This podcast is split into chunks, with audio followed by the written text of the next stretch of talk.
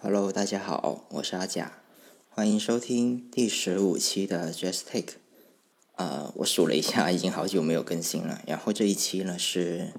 呃我这档播客的第十五期。然后为什么最近又想去录一下播客呢？是因为呃最近有表达欲了嘛。当然，这档播客呢只是我自己的一个小小的一个记录的地方，所以也不指望有多少人能听到。那这过去这段时间里的话，其实我自己也有做了一些事情了，比方说，呃，开了自己的咖啡店，然后最近也是以这个卖咖啡为主业，但也没有停止说去拍照这件事情。那如果有听过我的播客的人，或者有关注到这档播客的朋友，也知道，呃，Just Take 这档播客呢，主要是去聊一聊，呃，跟摄影相关的东西。啊，跟摄影相关的一些事情。那这一次为什么想聊这一期播客呢？是，呃，我自己其实最近也有在去拍照了，但其实拍照这件事情一直都没有没有去终止过。但呃，想要聊这一期播客的目的是因为最近看到了一个消息啊，就是呃，二零二二年底，就是刚过去的二零二二年，呃，我们也知道这个。呃，就看到一个消息，就是说理光这家公司，就是 Ricoh 理光出理光 GR 的这个这家公司，它其实也是一家非常大的公司了，业务有非常多。但是有看到它的一个呃一个官方的消息吧，说要出售一些呃部分的业务的这个消息。那包括这个呃影像的业务，也就是说呃相机啊这一块的业务，有可能会被卖掉或者终止运营。那大概整个公司加起来的话，有三十个事业部吧，啊，不是，我不不确定是不是事业部还是什么样的一些业务群。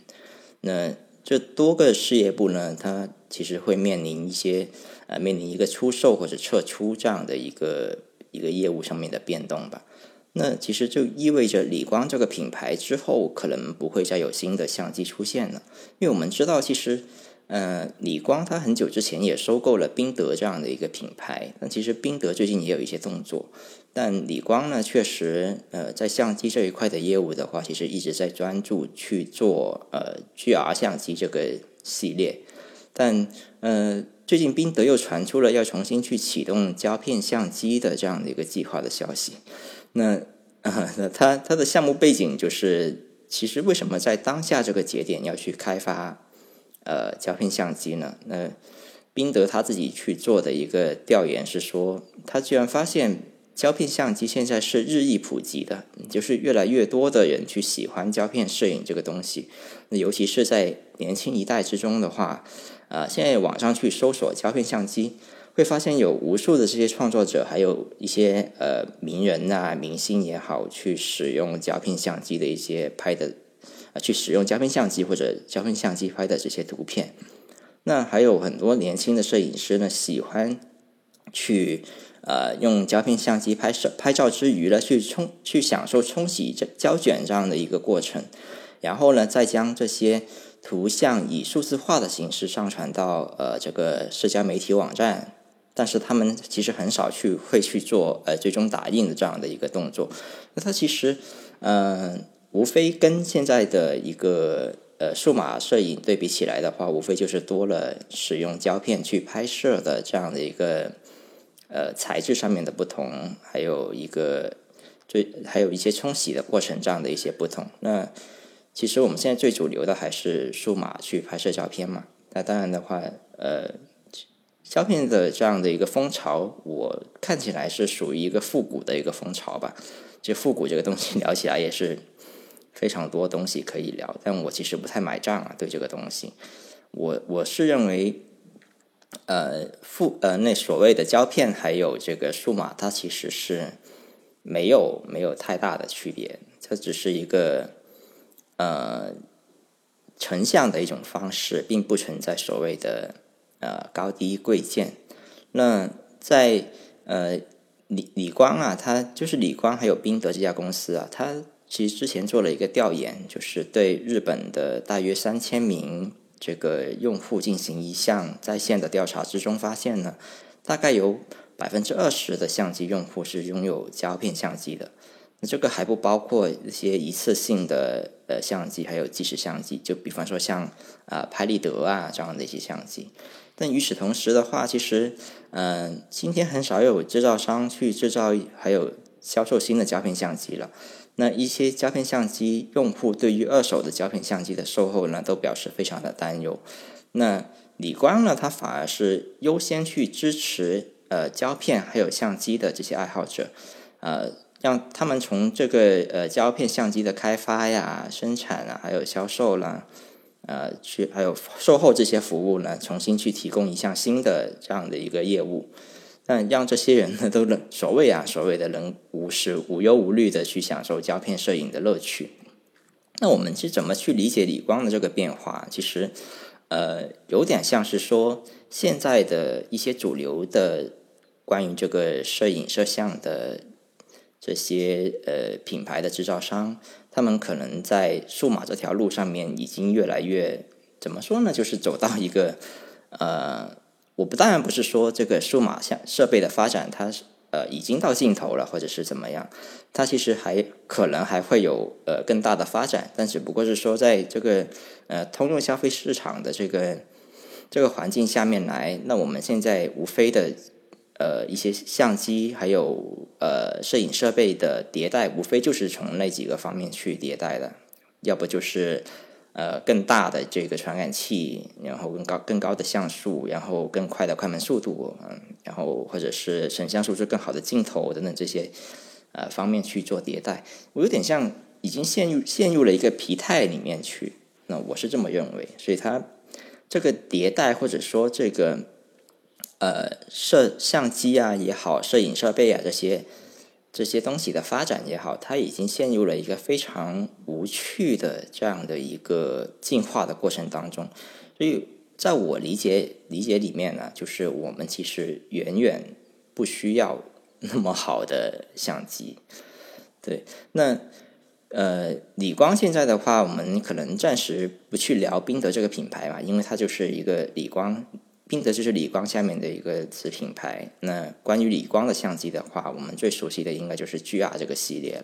所以，因为我自己也是一个呃很长时间、好多年的一个 GR 的用户，所以我今天其实最想跟大家去呃跟跟朋友们去聊一下，就是关于 GR 相机的这个东西。那从它的最开始的便携性的胶片相机，到如今的数码相机。呃，最新一代应该是理理光的这个 GR 三 X，就是呃是一个四十毫米定焦镜头的一个数码相机。那理光的话，它其实呃，如果按照之前它最新出的那个呃去年年底说要出售这部分业务的消息来看的话，我不确定未来我们是不是还会有机会呃买到或者使用到。呃，更新的这个 GR 系列的相机，因为我一直对于 GR 这这这款相机这个系列产品的相机都是情有独钟的，我自己真的真的非常喜欢它。那如果理光未来是通过胶片这样相机这样的方式去呃作为它的未来的业务的发展的方向，那其实我也能理解，因为它官方的说法是希望通过胶片相机。给这些摄影爱好者或者摄影师重拾在相机中努力的这样的一种享受。那 当然，我我其实自己，呃，在我自己用的胶片的经验非常少啊，可能也也就小时候的时候用过，也没有去非常完整的体验过这个嗯冲洗啊这样的一些过程。那我一直呃从从开始进行摄影的这样的一个兴趣吧。兴趣开始的话，一直使用的是数码相机，所以呃，无论胶片还是数码，在我看来其实都差不多。嗯，它其实最终不太会影响我去摄影的这样的一件事情。所以我前面说，它其实不存在一种高贵啊高高低贵贱之分，它只是一种成像的方式。从这个角度去理解的话，我会更倾向于说，呃，可能会找到一个。更方便、更便捷的这样的一个呃摄影或者拍摄的方式，那我当然是倾向于数码相机了，对吧？因为数码相机确实，呃，除了是当今的主流之外，它还非常方便，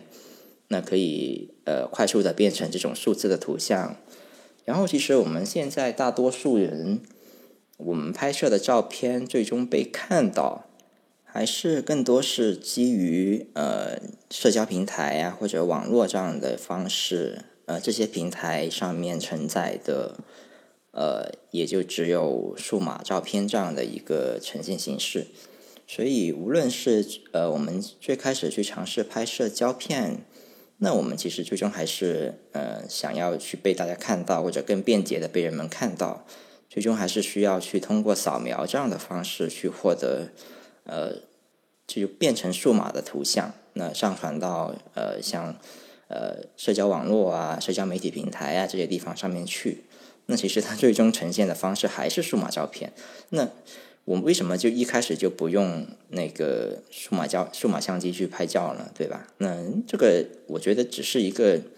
要不要像李光所说的，我要在相机里面重拾这种努力的这样的一种享受而已。那我可能不会选择去非常呃在冲洗胶片或者拍摄胶片呃胶片这个过程当中享受到这种。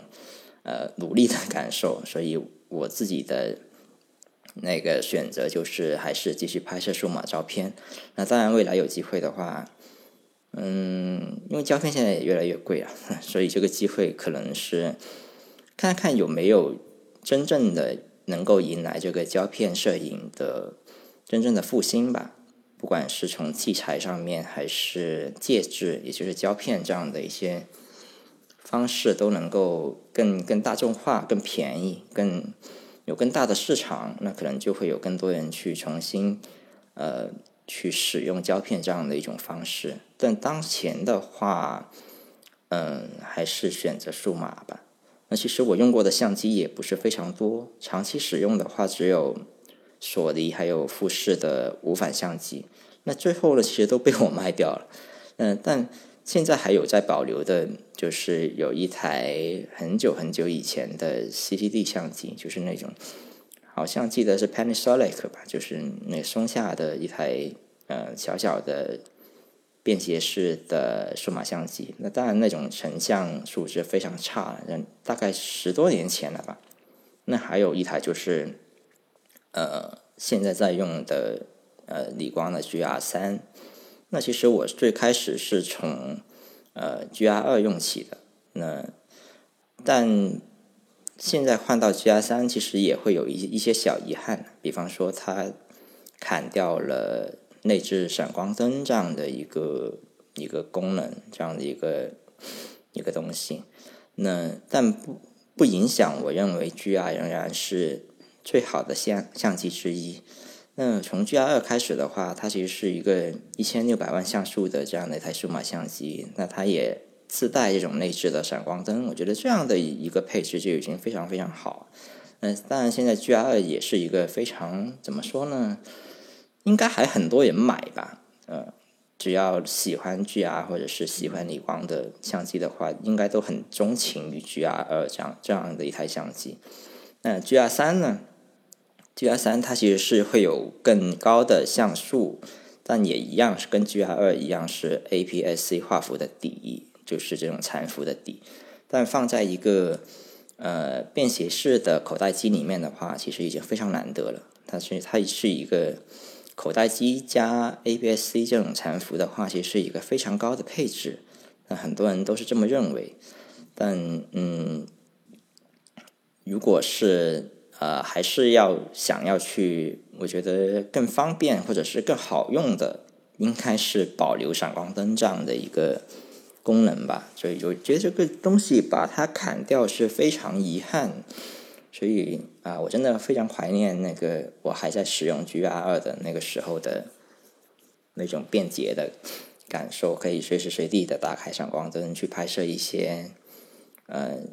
只有闪光的时候才可以拍摄到的一些图像。那当然，G R 三也非常好了，它现在的成像素质也会越来越好。呃，包括最近呃新出的这个 G R 三 X 系列，就是它提供了另外一个焦段，不像现在那个 G R 三这么广了。提供了一个更窄一点的、更聚焦一点的这样的一个焦段，四十毫米的。那现在的 G R 三的话，我自己在用的这一款呢是二十八毫米，就呃有点类似那个 iPhone 上面的超广角，就差不多，就是一个广角的呃一个这样的一个焦段。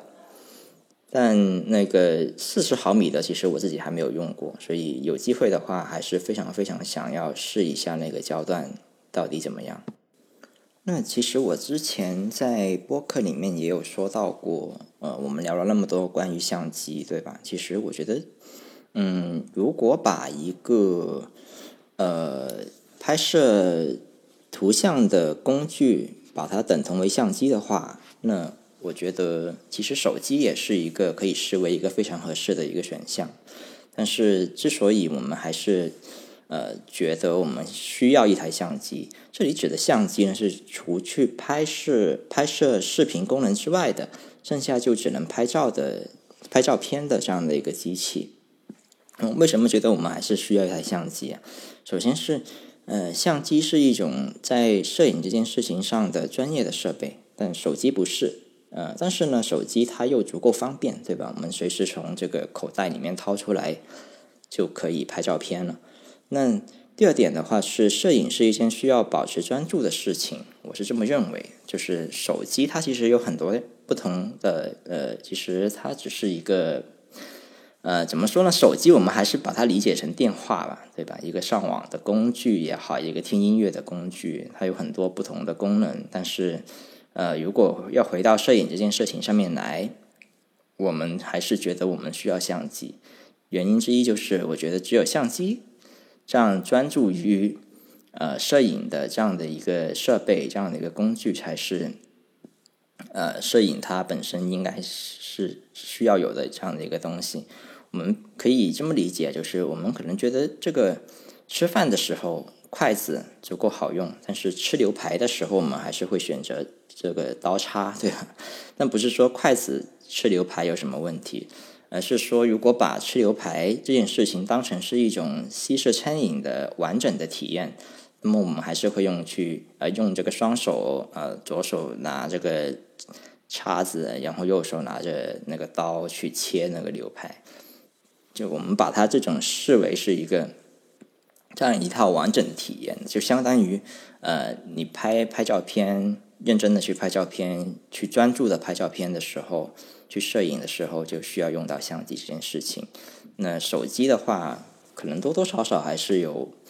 呃，我们我我自己会觉得，可能对摄影这件事情是一个处于不够重视这样的一个一一种体验吧。它也更随意。当然，手机的 那个画质也很一般。不论是现在，呃。声称做到多好的手机，包括像一些手机品牌，它可能还会跟一些专业的相机品牌去做联名，一起去开发一些手机上面的镜头也好，怎么样的调色也好，这这都是，嗯，不能说锦上添花吧，它就是无法跟相机去等同的这样的一个存在。那相机，如果你去摄影的话，我觉得还是。只能去用用相机这样的一个东西。还有的话，就是为什么现在如今的一些胶片模拟的工具这么完善，还有人去用胶片相机去拍摄了？其实这个多多少少跟前面提到的一点是类似的，它其实是类似一种仪式感的这样的一个存在。而且还有就是，呃，如今的相机，我们去使用相机的时候会。跟手机比起来，那虽然都是一种拍摄的工具，但是相机的成像的宽容度它是足够大的。也就是说，嗯，你的手机无论是多好的手机，因为手机本身要考虑握持感啊、便携性啊等等这样的一个东西，呃，包括美观的这样的一些因素的时候，没有办法把更大的这种传感器塞到手机里面去。而相机作为摄影的一个专业的工具，就可以，呃，就是可以把很大的传感器或者是更好的这些传感器塞到里面去，因为相机完全不需要考虑说，呃，美呃所谓的这些，呃以这个便携性或者是握持感优先这样的因素去做优先的考量。对，所以的话，嗯，把专业的事情交给专业的工具吧。我觉得这个就是相机它目前依然呃手作为手机无法去取代它的原因之一。那对照上面的这些因素的话，我觉得可以重新去看看理光 GR 的这个系列的相机，它有好几个我自己喜欢的地方，就是最大的优点就是它是一台画幅不差的口袋便携式的相机。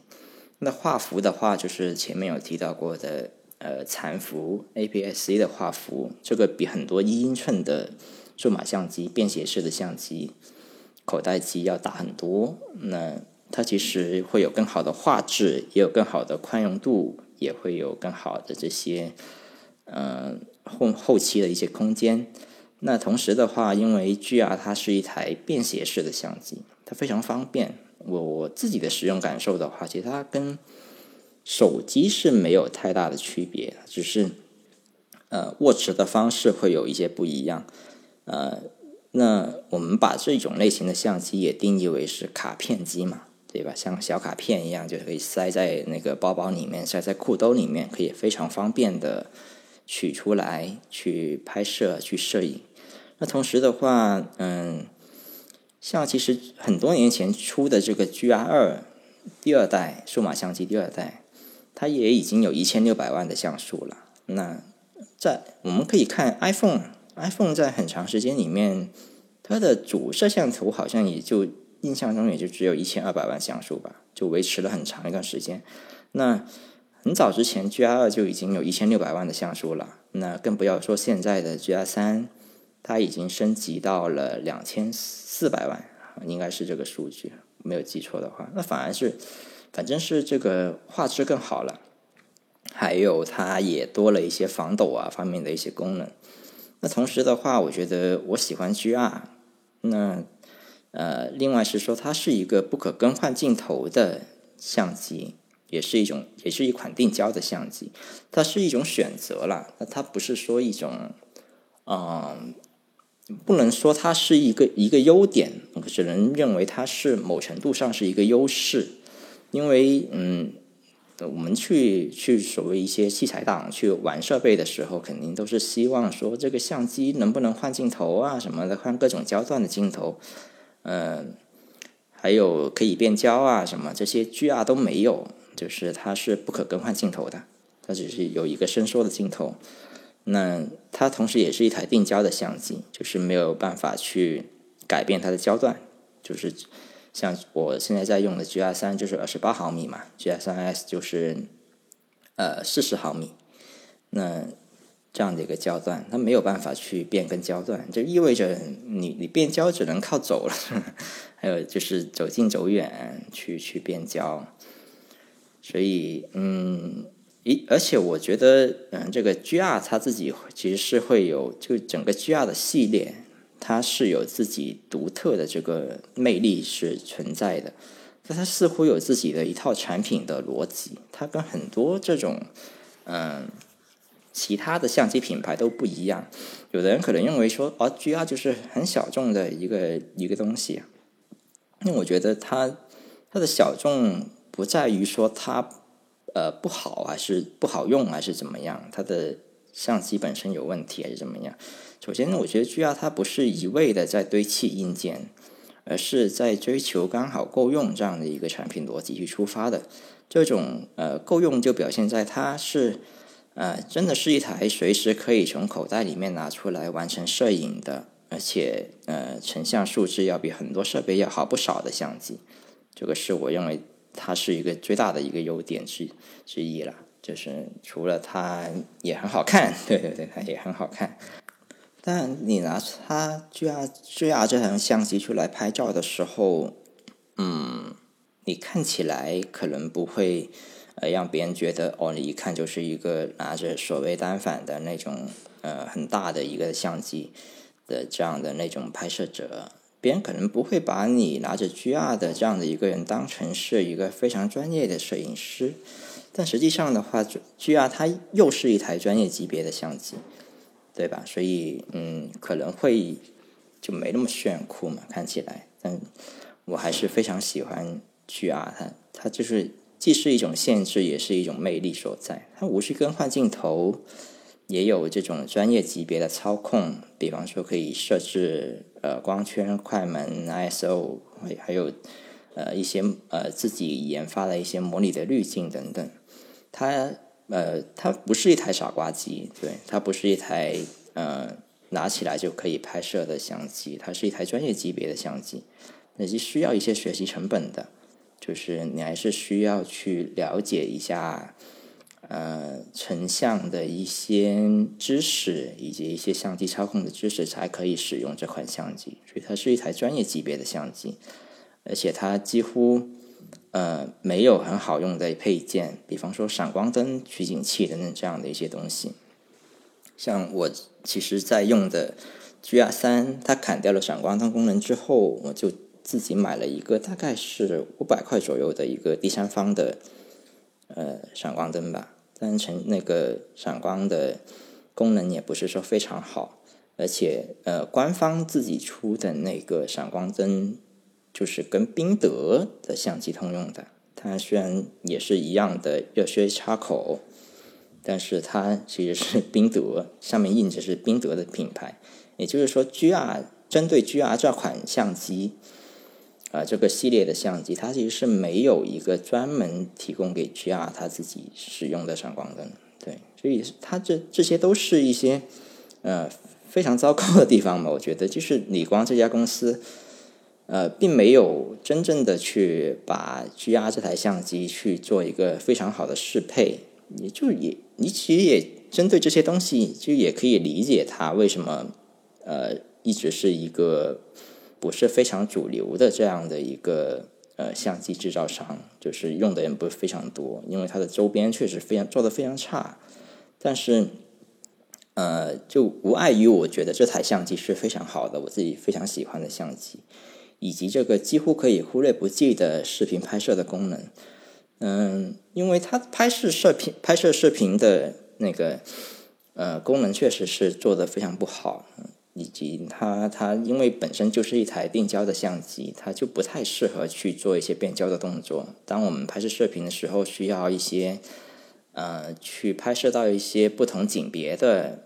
呃视频素材的时候，我觉得用 GR 这台相机。真的就没法用，它可能甚至都不如手机来的方便。所以觉得这个视频拍摄的功能几乎是一个没有用、没有用的功能。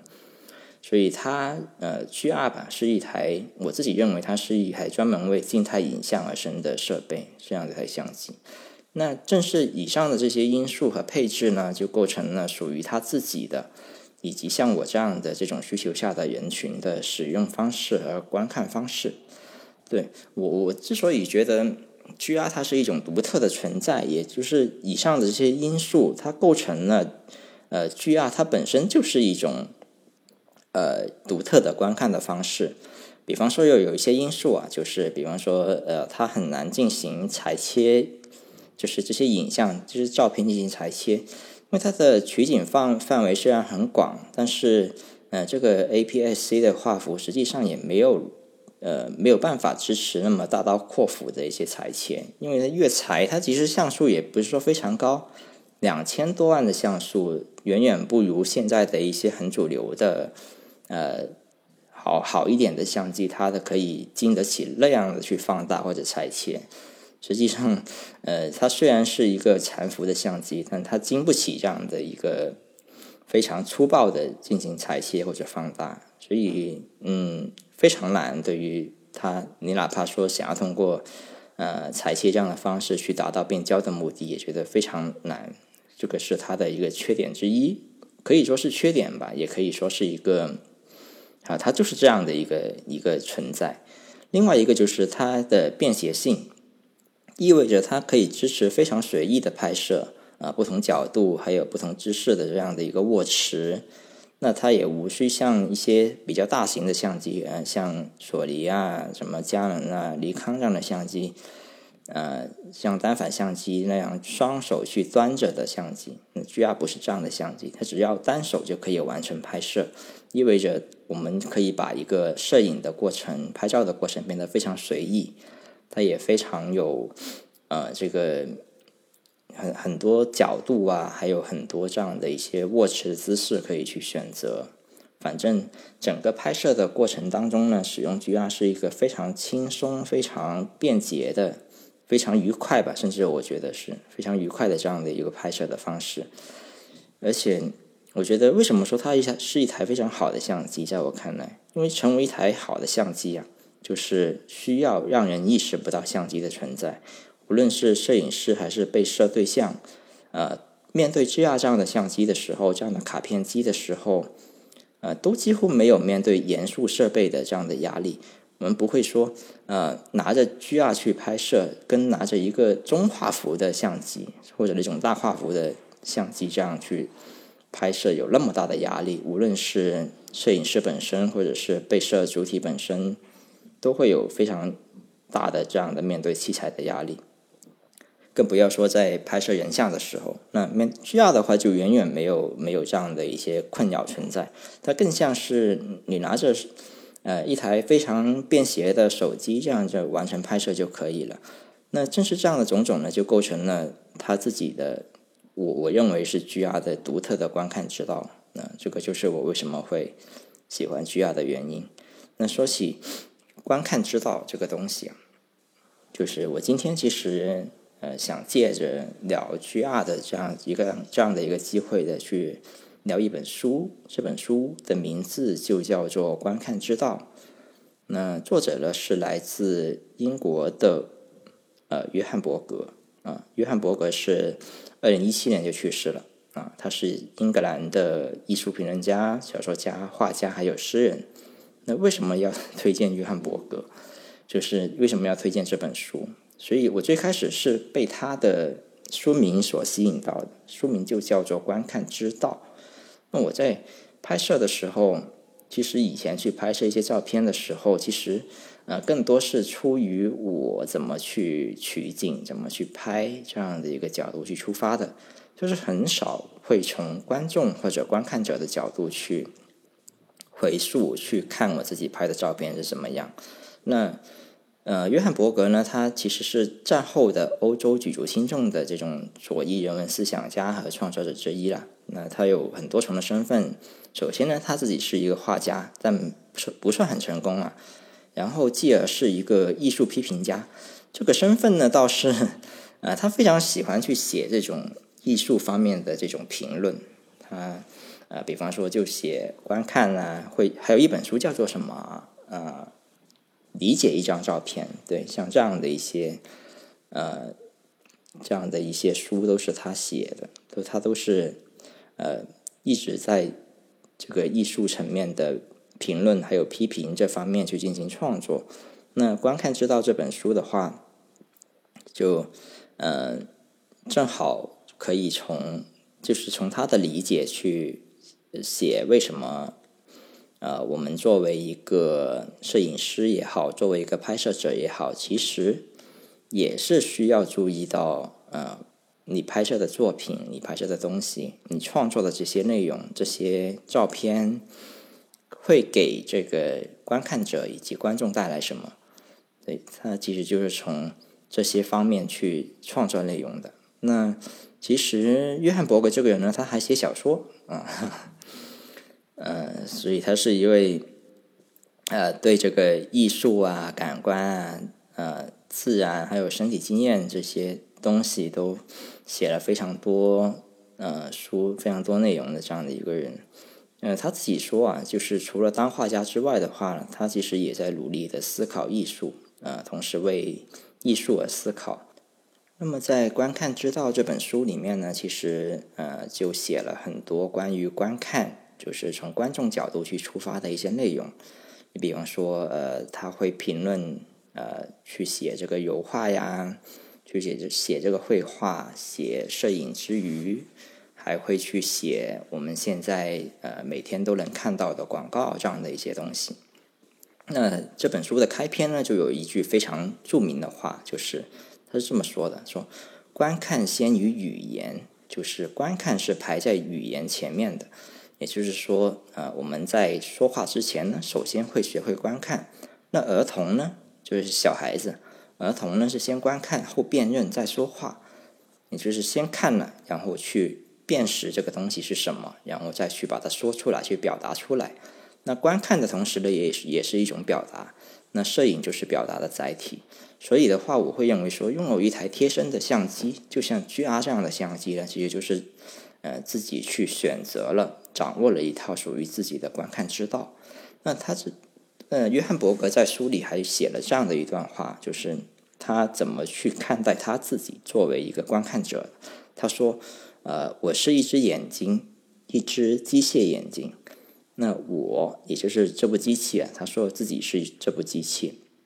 啊，用我观察世界的特有方式把世界显示给你看。从今以后，我永远的从人类凝固的羁绊中解放出来。我在不断的运动，我凑近各种物体，然后拉开彼此的距离。我钻在它们底下爬行。我同奔马的嘴巴并驾齐驱。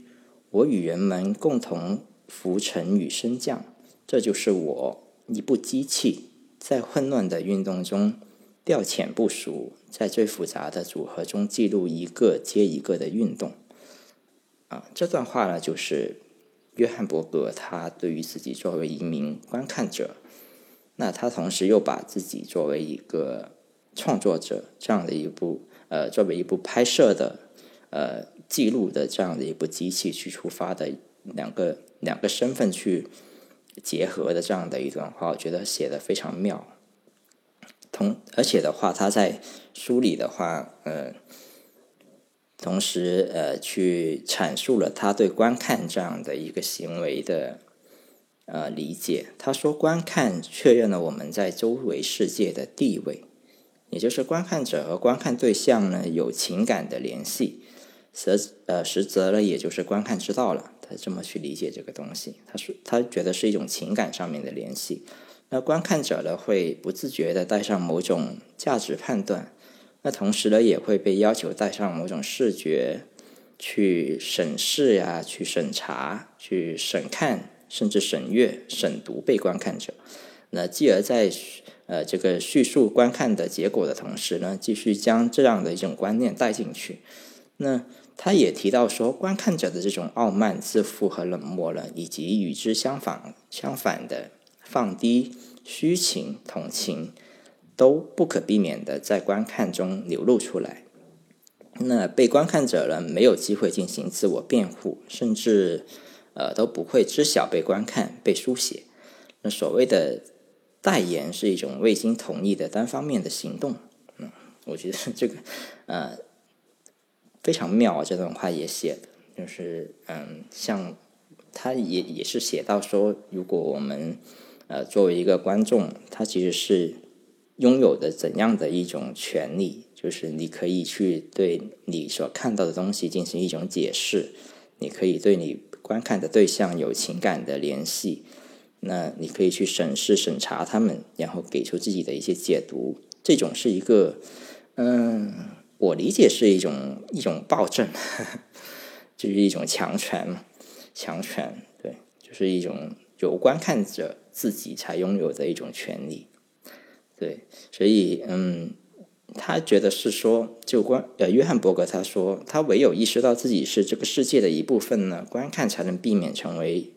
呃旁观和猎奇，就是我们要其实还是要把自己放到这个世界的里面去。把自己呃认同自己也是其实被是被观看的一部分，才能避免这种权力之间的不平等。他认为是说去平等的去看待世间万物的时候，才会实现，从而变得有更有感情的去理解所所看到的东西。他觉得呢，最高阶的感情就是爱，爱身边或者更艰难或者更愉悦的生活，爱破败或者无主的存在。爱喧哗或者寂静的众生，那这个是已经是上升到一个嗯更高阶的一个存在。我觉得很多人就是看一个东西，看了就是看了，他不会想到是说，呃，其实我自己也有机会成为被观看的一部分。后面其实这本书里面呢，呃呃，跟这本书里面应该是没有写关于自拍这样的一个东西的。但是呃，另外一个作者就是苏珊苏珊桑塔格，他其实是写过呃关于自拍的这样的一些叙述，就是大家可以也去看一下，就是呃如何去理解自拍这样的一个东西，就是理解了自拍其实也是一种观看的方式。自拍其实是一个非常有意思的一个举动，是一种创作的方式。那除了自己去创作之外的话，其实拍摄对象还是自己，然后呃被观看到的，首先你还是自己，就是自己看自己这样的一个一个行为非常有趣。那约翰伯格在这本书里面认为最高阶的情感呢，就是爱，就是。嗯，我们如果把爱这种东西去带入到这里面的话，其实，嗯，自拍它其实是某程度上面是一种对自己的认知吧，然后尝试去先去爱自己。那自拍如果带带入到这种解释的话，它就是一个非常有意思的这样的一个行为。那同时的话，在约翰伯格看来呢，一个创造杰作的伟大艺术家呢。那即便通过艺术作品市场化获得符合地位，也不能因此就认定他是一个过得幸福的人。这个让呃想要去搞艺术的人觉得嗯非常有点沮丧啊，就是嗯市场可能不认可呃认可你或者不认可你，但是无论是否认可，都不能因此认定他是一个过得幸福的人。那。伯格认为呢，伟大的艺术家一生都在挣扎。那除了应对生活，还有挣扎于寻找呃构建属于他自己一个人的艺术语言。那一个有抱负的艺术家呢，会毫不犹豫的在这一点里面呢倾注才华和时间。那忍受寻而未得的这样的一种孤独，经受各种意外和挫败。那即便一无所获，也也不会再去感觉到后悔。在伯格看来呢，就是。呃，搞艺术的人注定是孤独的，就是非常非常孤独，就这样的一种创作的方式。嗯，其实我我我自己个人认为，嗯，每个人都是都可以成为一个艺术家，但在至少在你说搞艺术这个范围啊，搞艺术的话，它最小的范围可以，你的观众可以只有是自己，就是自己本人。就是你搞艺术，就是给搞给自己看的，你无需有那么多的观众。当然，你有更多的观众会更好。那观众也会给出呃，观众以及市场他自己的评价。但是这种评价的话，呃，往往可能不是艺术家或者是创作者本身想要去看到的。但是这个是无可避免的，就像前面看到的，嗯，呃，就像前面说到的，就是呃。观众或者观看本身就是一种霸权，就是一种审视啊、审看啊、审阅的这样的一种一种审阅被观看者的这样的一个一个行为，它无可避免的成为一种一种权利。所以，嗯，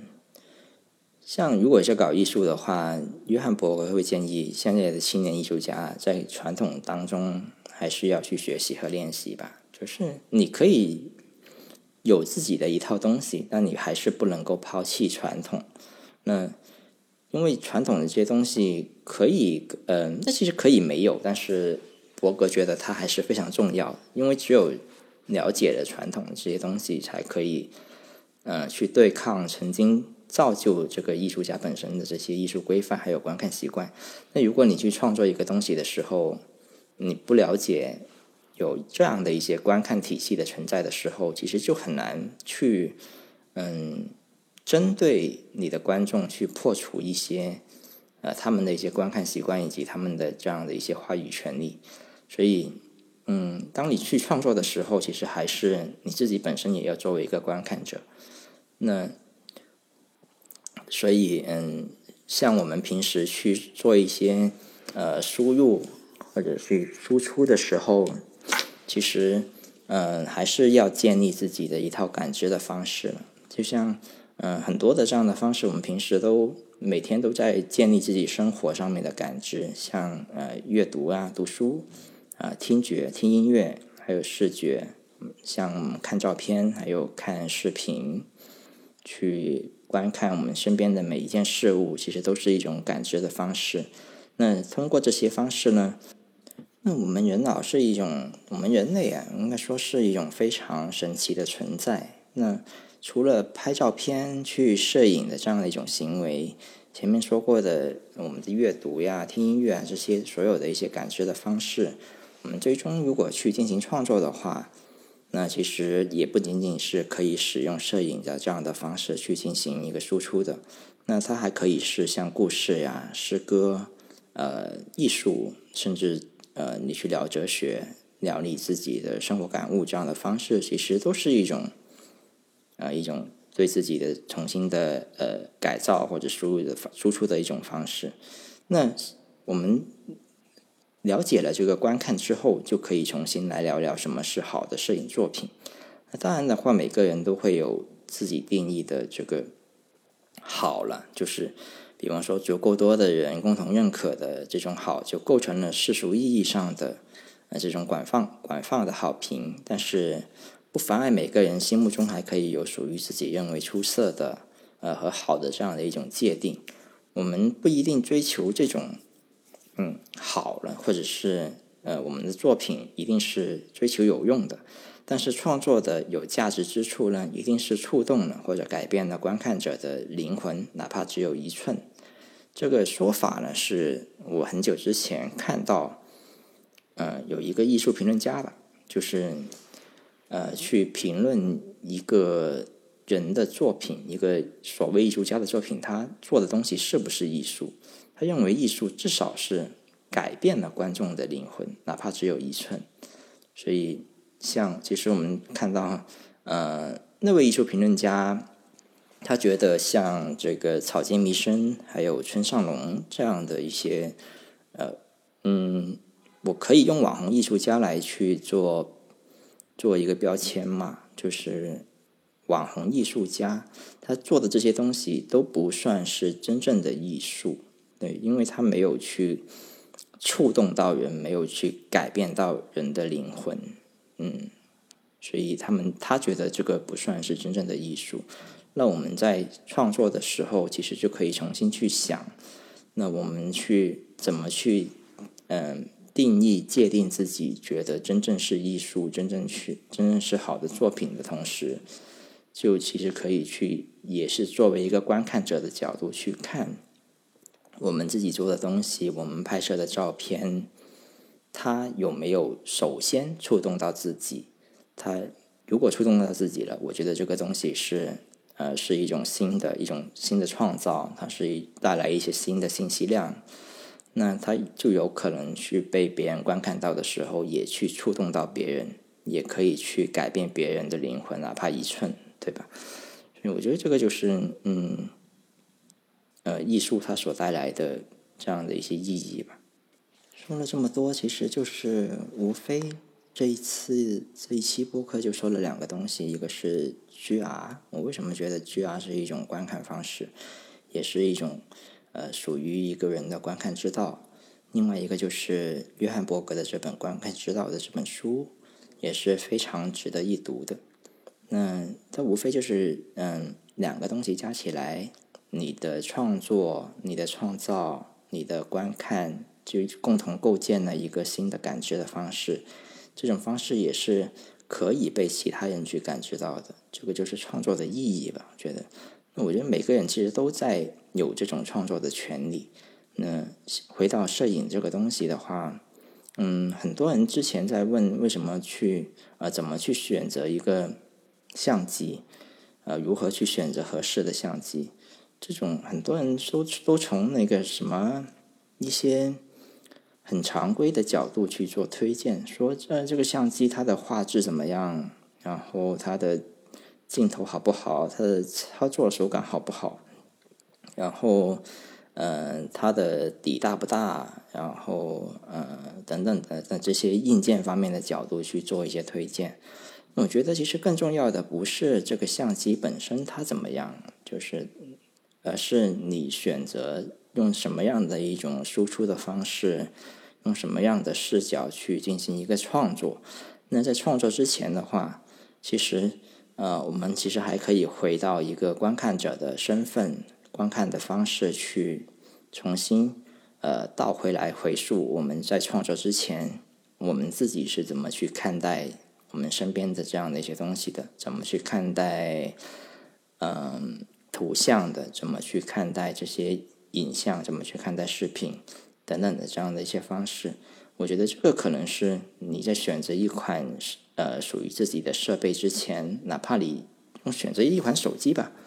呃，选择什么样的手机之前，选择什么样的相机之前，可以去做的一件事情，就是先成为一个观看者。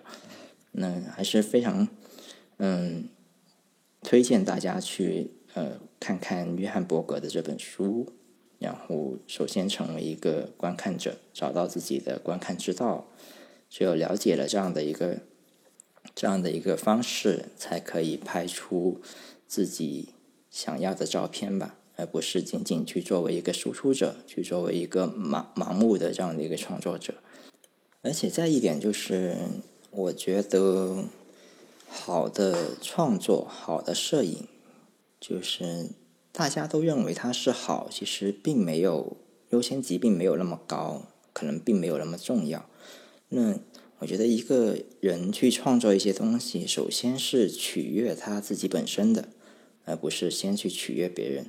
你首先得自己认为这个东西是好的，是我喜欢的，我认可的，呃，我认为它有价值的，才可以有机会让别人也这么觉得。那可能很多人，嗯，这个可能要看很多方面的因素吧。有一些东西就是可能大家都喜欢它。大家都喜欢那样的创作，可能未必他真的是代表就是好的，他可能也没有办法去打动你自己，所以，嗯，我觉得不要被一些呃周围的声音或者很大的一些声音去蒙蔽掉自己，说哦这样的东西大家都觉得它好，那它就真的是好嘛？就是我觉得自己还是要形成自己的一套。呃，像就像这个书名说到的，观看之道，自己要懂得怎么去观看，自己要先去做一个评判，认为什么东西是好的，我有自己的这样的一个标准去存在，我才能够创作出首先先去呃取悦我自己，我觉得自己可以认可的这样的一些作品，这样的一些东西出来。比方说像呃，我们为什么现在看到很多的。主流的呃图片网站上面的东西，它上面的图片、照片这样的一些摄影作品，都是千篇一律的，都是所谓的糖水片。其实我之前也也录播客说过一下糖水片，可能这个糖水片说说的那个观点不一定正确吧，但是八九不离十，都是我自己想说的一些话。就是糖水片它之所以受欢迎，我觉得是。嗯，不是一个非常好的现象，就是，嗯，至少说明大家的，哎呀，这样说话真的是觉得让我非常难受。我不想去去责重，就是去 批评任何人，就是我还是觉得这个，嗯，大家如果去都去看糖水片，或者是喜欢糖水片，呃，去喜欢那些，就是。很难，呃，经得起观看的一些东西的时候，我觉得这个这个情况非常可悲啊！就意味着，呃，创作者本身他其实也是需要去迎合这样的一些观看的喜好去进行创作。而且我最近还看到，呃，一个一些一些吧，不说一个，就是那些拍城市影像的，就是那种。看起来非常厉害的照片的人，被呃一些策展人认可了，然后呃为他去去做一些展览什么的。我觉得呃我看到这样的事情的时候，我觉得内心非常复杂。就是明明会有更好的一些选择是存在的，那我觉得，嗯，策展人他其实像做展览的这些人，其实他也是在。呃，拥有的一种权利，就是呃一种话语权，去让什么人去观看到什么样的内容、什么样的作品。什么样的艺术，但是，嗯，他没有对自己有更高的要求。那明明就是有很多很多更优秀的作品，可能像前面说到的啊，哪怕你动你灵魂一寸的作品，那也存在说能动你灵魂很多很多寸的作品存在啊。我我觉得这个世界上，哪怕就我们身边也不缺乏这样的一些创作者，那为什么他们不被别人看到？是他们不够好吗？还是什么样的原因？我觉得。嗯，某某程度上来说，我们的一些拙劣的观看方式或者，呃，观看的习惯是被培养了一下，就是这个锅我也不知道往往哪哪里去甩，我不能甩到这个呃互联网上面，也不能甩到这个拙劣的创作环境上面，也没有办法甩到那个可能更。敏感的一些话题上面没有办法甩到这些对象上面，但是反正我觉得这个最终呈现出来的结果就是很多人在生产这些呃不怎么样的内容，不怎么样的艺术，呃不怎么样的作品，然后还很多人去喜欢看，然后还很多人去。呃，想尽办法让这些东西被更多人看到，我觉得这个，呃，让我我觉得很悲观啊，就是对这样的一个创作生态，所以你觉得，嗯，但凡一个哪怕认为自己是在创作、是在创造的人，都对自己有高一点的要求吧。那作为一个观众，其实观看。呃，以前也说过了，观看是一种需要去训练的这样的一种一种能力，对。所以观看的话，呃，观看者就是观众本身。那我们自己其其实可以作为创作者之余，也可也是一个观众。我们更多时候是作为一个观众。那么作为一个观众，其实完全可以对自己有更高的一些要求。我们作为观众，也可以完全要求我们应该看到。或者是有一些更好的东西被我们看到，而不是整天只能看到那样的一些东西。像裸女就一定是啊，不是？哎呀，这里说的什么东西？就是像美女就一定是不穿照不穿衣服的嘛？就是一定是裸露的嘛？嗯，我觉得不应该是这样啊。美不一定是只有呃性感啊什么的，穿的少啊才叫美，也不代表说。穿的少就一定是性感什么的，哎，所以类似这样的观点吧，就是每个人其实，呃，甚至更多的人都可以形成自己的一个呃要求，或者是对这个创作市场、创作环境提出的一些更高的要求以及呼声，我觉得是可以做到的。那么创作者呢，自己其实也可以有更高的要求，那也不是一味去要求大家去迎合观众。不要求啊迎合市场，也不要被那个大环境给带着走。这个大环境可能也包括说，呃，像仅仅摄影这件事情上面来说的话，就像相相机的生产商，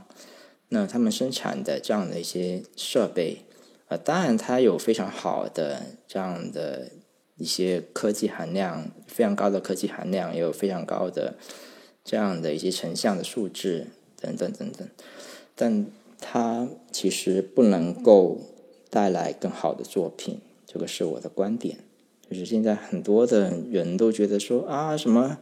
拿着更好的设备，然后拍出来一张嗯一张照片，看起来很厉害的照片，嗯，你完全可以作为一个观众，完全可以感知得到，就是我看这样的一些作品的时候，我我深知他其实。用这样的相机走到那个地方，同样的，呃，不同的人，哪怕是随便找一个呃心智未成熟的小孩，同样的按下快门，也是可以拍出那样的照片，拍出那样的作品的。那这个其实就不归功于创作者本身，他只是，哎呀，说的难听一点，就是器材好罢了。就像我之前可能发过一条吐槽的。呃，文字就是说，有的人呃误误以为自己会摄影，实际上就是因为嗯，那个镜头的光圈足够大，然后景深足够浅，拍出来的照片背景足够模糊，这样就以为自己是在是在摄影了，是在创作了。我觉得这个是不对的。嗯嗯，希望我们自己，那起码是我自己吧，也不要求任何人都不要陷入这样的怪圈里面去，就反正就是多看吧。看看其他的人的创作是什么样的，我们也可以要求自己去看到更好的作品。好，今天的播客就录到这里了。呃，这里是 Just Take 这档播客的第十五期，聊了一下《G 二》还有《观看之道》这本书。那如果你对我的播客感兴趣，或者觉得，哎，虽然我也不知道聊了什么，但好久没有录音了，那就这样吧。你可以去呃苹果 Podcast，然后小宇宙、啊网易云音乐、喜马拉雅、荔枝 FM 等平台去订阅这档播客。那当然，你也可以呃给我留言，聊一下你是怎么看待观看这个东西的，怎么去理解创作这个东西的。那未来的话，不排除。我也可以或者可能去邀请一些呃同样是热爱创作的朋友，或者是热爱摄影啊也好，画画也好，或者是做一些其他形式的艺术的也好的一些朋友去进行一个互动或者录音。那如果有这样的意向的朋友的话，也欢迎留言联系我。好，我是阿甲，欢迎你的订阅以及收听，谢谢，拜拜。